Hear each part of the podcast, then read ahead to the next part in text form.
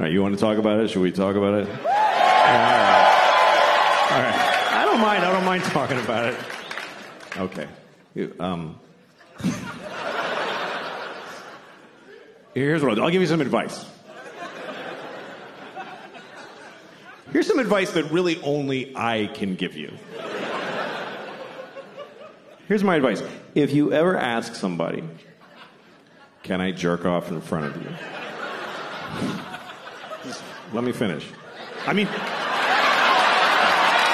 I mean, let me finish what I'm saying. Uh, uh, fuck. Okay. if you ever ask somebody, may I jerk off in front of you? And they say yes. Just say, are you sure? That's the first part. And then if they say yes, just don't fucking do it. Just, just don't do it. Because look, whatever you're into, okay? Because everybody's got their thing. Whatever your thing is, I don't know. You all have your thing. I don't know what your thing is. You're so fucking lucky that I don't know what your thing is. Do you understand how lucky you are? That people don't know your fucking thing because everybody knows my thing. Everybody knows my fucking thing now.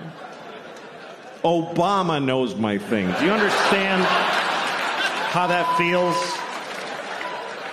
To know that Obama was like, good lord.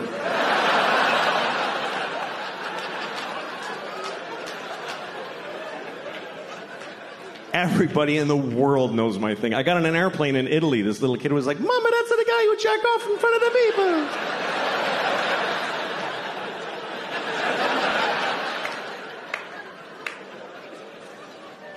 So whatever your thing is, I don't know what it is. Maybe you, you can't come unless you have your father on speakerphone. Whatever it is.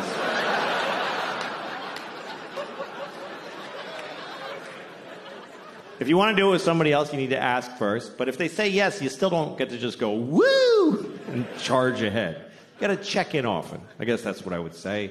Check in.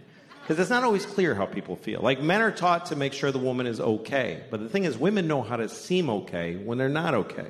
So you can't just look at her face and be like, yeah, her eyes are dry, we're fine, let's just keep going. you got to check in.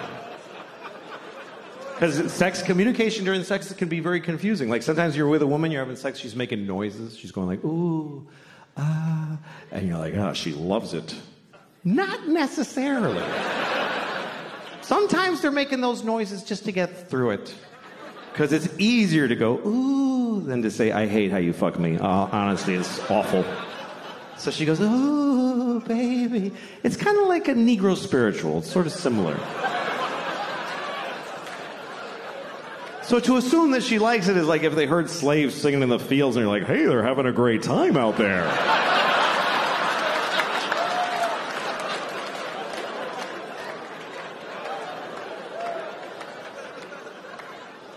As far as my thing, I don't know what the fuck. People are like, why do you want to do it anyway? Okay, I don't know. I like jerking off. I don't like being alone. That's all I can tell you. I I get lonely. Where is everyone? It's just sad. I I like company. I like to share. I'm good at it too.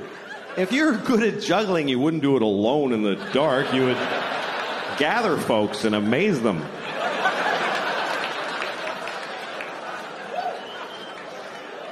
Anyway, that's all I'm going to say about that shit.